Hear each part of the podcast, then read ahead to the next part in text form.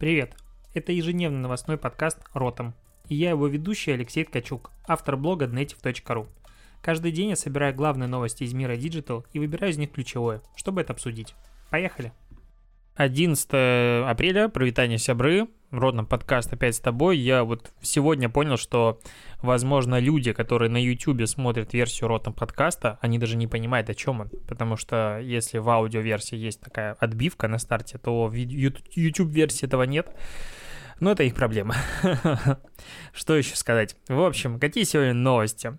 Короче, говорят о том, что Burning Man в этом году в офлайне все-таки не будет но будет в онлайне, но пока организаторы не знают, как они его будут проводить. То есть, как бы э, они решили не проводить его с 30 августа по 7 э, сентября, но это логично, потому что готовится уже как бы пора бы сейчас, э, не просто, что он будет далеко.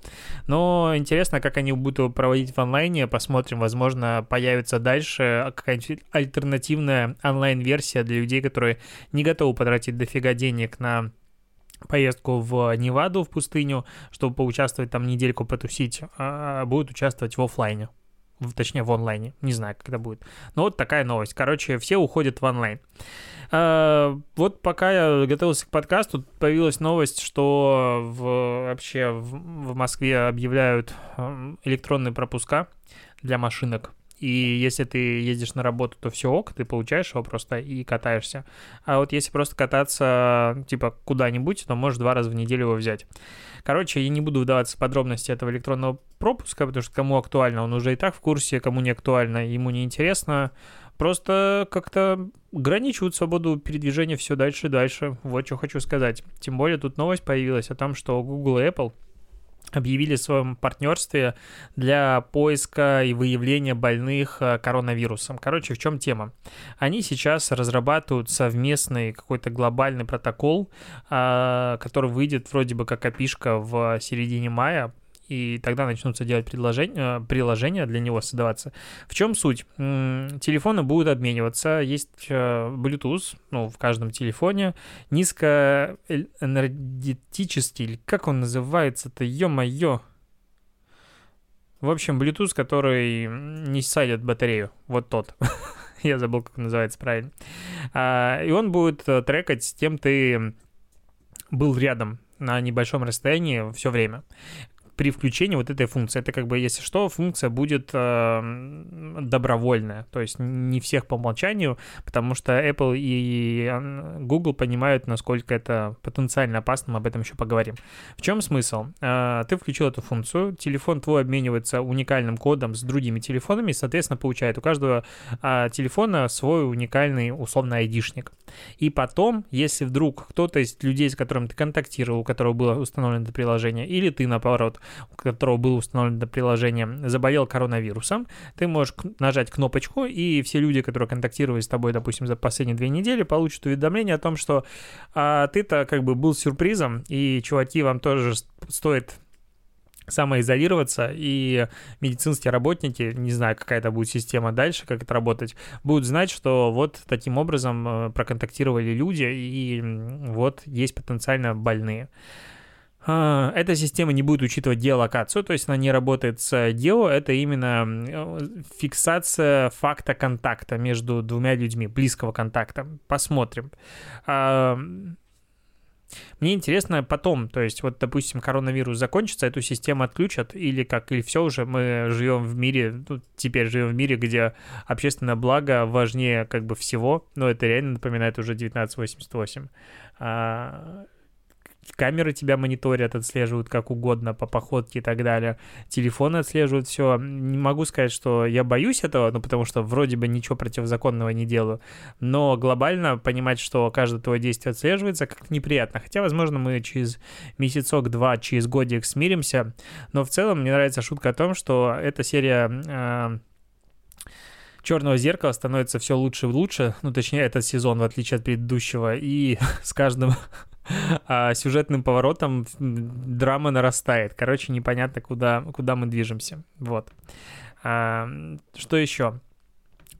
Главная, по сути, статья, которую сегодня будем обсуждать, потому что, опять-таки, суббота, напоминаю, в субботу новостей обычно нет, поэтому в рутном подкасте новостном обсудить особо нечего.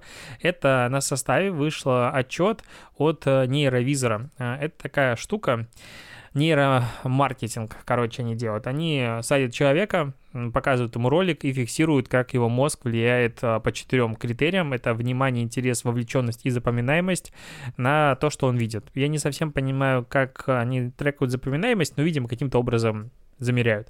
И они взяли 15 трейлеров, которые выходили в этом году, э, фильмов, и посмотрели, как э, люди потребляют контент условно в этих э, трейлерах. То есть какой из трейлеров суммарно набирает больше всего реакций по э, больше всего баллов по этим четырем параметрам. И вот по суммарному, вот мы сейчас все обсудим, по суммарному набранному количеству баллов каждой из категорий э, фильм «Текст» набрал первое место 59 баллов. Ну, вот как бы суммарно 59 баллов.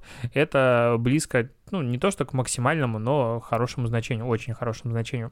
Второе место трейлер фильма «Холоп» 58 баллов, потом «Форд против Феррари» 58, «Союз спасения» 58, дальше идет «Король Лев» 57, «История игрушек» 57, «Полицейский с Рублевки» 57, просто какое количество трейлеров российских фильмов а, в лидерах. Потом только «Однажды в Голливуде» 57, а, Джуманджи 56, Алладин 56, Мстители финал 55, Джокер 55, а, Доктор Сон да, даже не знаю, что не слышал такой фильм 55, Холодное сердце 2, 54 балла и Паразиты 54 балла. Самые фильмы, обсуждаемые этого года, Паразиты, ну, с точки зрения количества Оскаров, Оскаров э, на последнем месте вот из этих 15 трейлеров.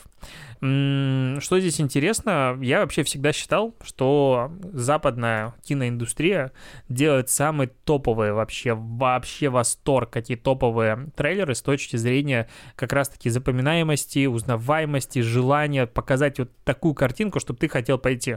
Здесь мы видим по рейтингу, что все российские фильмы, которые попали в этот список, они находятся в верхушке рейтинга, и это интересно. Либо, ну, как бы, возможно, наши ребята заказывают э, трейлеры там, на Западе, и за счет, не знаю, очень э, актеров, которые не то что запомнились, а близки отечественному зрителю э, получился такой результат. Но вообще я знаю, что у Союза спасения заказывали трейлер ребята, ну, в западных компаниях, которые прям компании тоже занимаются производством трейлеров. В принципе, это отдельный мир, мне очень он интересен, надо в нем поразбираться. Давай разберемся по, интерес... ну, по каждому из показателей. Есть, короче, показатель интерес. А, в этом а, показателе именно интерес, то есть насколько а, люди интересовал этот трейлер. Первое место Холоп, потом Форд против Феррари, Союз спасения, Король Лев. Вот как бы такое. Самая низкая позиция Паразиты вообще не заинтересовала людей. Ну и, в принципе, я не могу сказать, что трейлер фильма Паразиты меня как-то впечатлял. Вообще ни в каком из параметров. Я потом посмотрел фильм.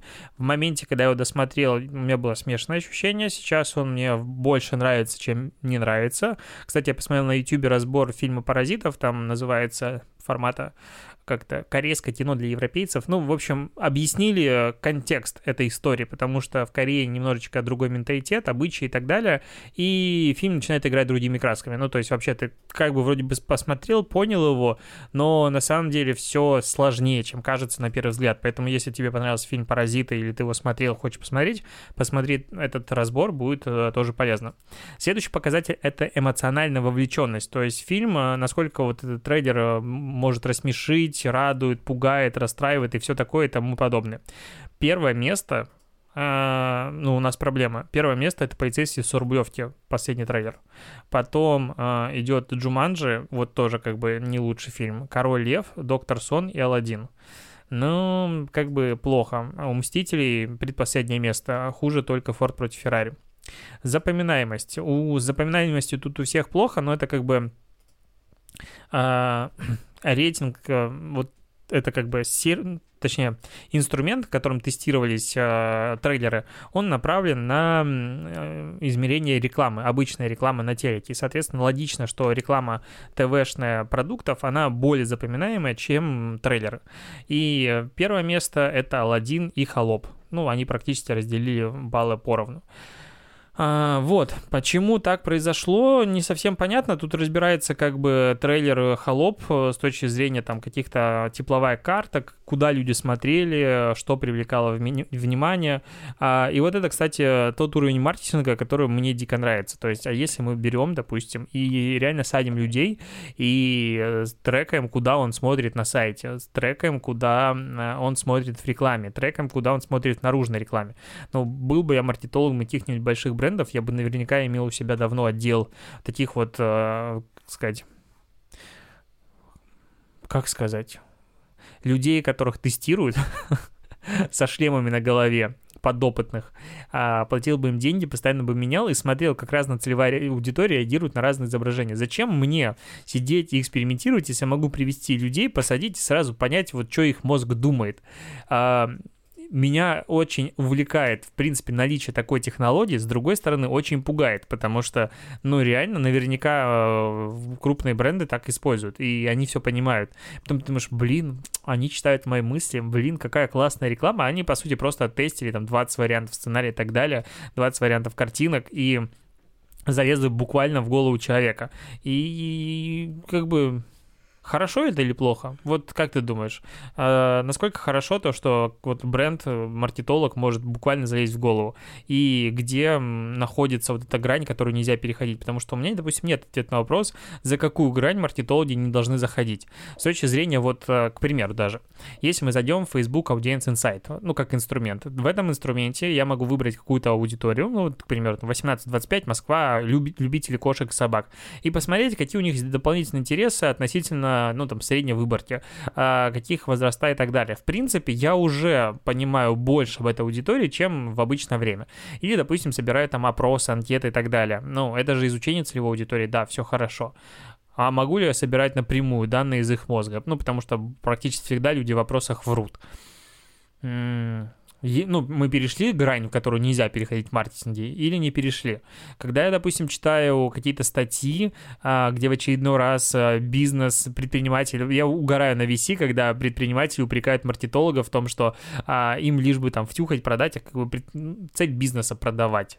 И когда люди там упрекают опять-таки маркетологов, я все, ну, это вообще тема, которая у меня идет такой красной ниточкой в очень многих подкастах, выступлениях и прочем, и не считаю маркетологов плохими людьми. Ну, потому что я один из из них. И мне очень сложно судить непредвзято. Вот такая вот штука. Я считаю, что мы хорошие люди. А, еще небольшой такой кейс истории успеха. А, наверняка ты видел это видео про девушку, которая облизала ну, в Америке туалет. Там же был этот челлендж в ТикТоке, типа лизни крышку унитаза. И э, лизни крышку унитаза, даже думать противно, общественного. Может быть, там какая-то санэпидемстанция невероятная, это все убирается. Ну, я дома не хочу этого делать, даже если помою и прочее. А тут в общественном месте, короче, это ужасно противно. Но она лизнула крышку унитаза, а, типа для того, чтобы не, не заразиться коронавирусом, формата его нет. В итоге она заразилась коронавирусом. И... А, что произошло дальше? А, кон, ну, точнее, вот эта девчонка, которая лизнула а, унитаз в ТикТоке, она завирусилась. Они написали всякие Нью-Йорк Таймсы и прочее, прочее, прочее. А, у нее есть э, песня, что ли? Да, у нее есть, по-моему, своя песня, которая уже миллион прослушиваний набрала. Теперь к ней стучится MTV, а, лейбл Universal, и ей предлагают какие-то контракты, и вроде как говорят, что это был маркетинговый трюк для раскручивания трека.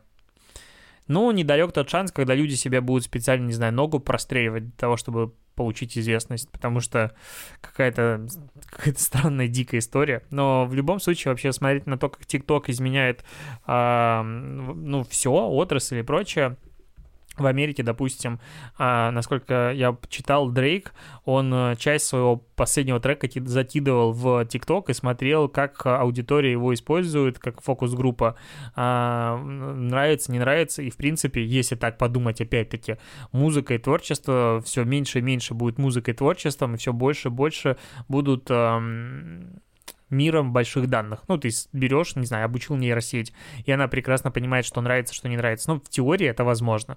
Или просто делаешь вот АБ-тестирование на разных выборках, разную музыку закидываешь там на, на тысячу человек и смотришь, где какая тональность заходит лучше. С одной стороны, мы будем получать более качественный контент, который нам действительно нравится. С другой стороны, А что, с другой стороны, люди, которые не будут в теме находиться, то есть, ну, условно, мы, маркетологи, будем знать эту страшный секрет, там мы будем хранителями, и, а, во, мы будем, короче, когда ты будешь становиться маркетологом и выпускаться из вуза или на только туда поступать, будешь давать страшную а, клятву, которую не сможешь нарушить, и непреложный обед, во, как в Гарри Поттере, потому что ты не должен будешь рассказывать другим людям, как работает реклама и почему маркетологи все знают о других людях. Люди просто будут думать о том, что бренды их любят, а музыканты их понимают и чувствуют, и, не знаю, новые изики были сделаны такими крутыми просто потому, что э, вот талантливые дизайнеры помогали.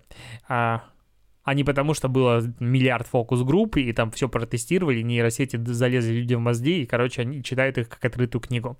И мы будем жить с этим и уносить эту тайну в могилу, а люди будут счастливы потреблять крутой контент, а, крутой дизайн, мир станет красивым, потому что я не помню в сравнительной степени, куда ставить ударение в слово красивый, и безопасным вообще хорошо. Что-то я увлекся. Ну, сорян, разговорный подкаст, а, новостной подкаст в субботу, который обсуждать нечего. На этом все. Пойду синхронизировать аудио с видеодорожкой на YouTube а, и дальше опять. Пока. В общем, услышимся с тобой завтра.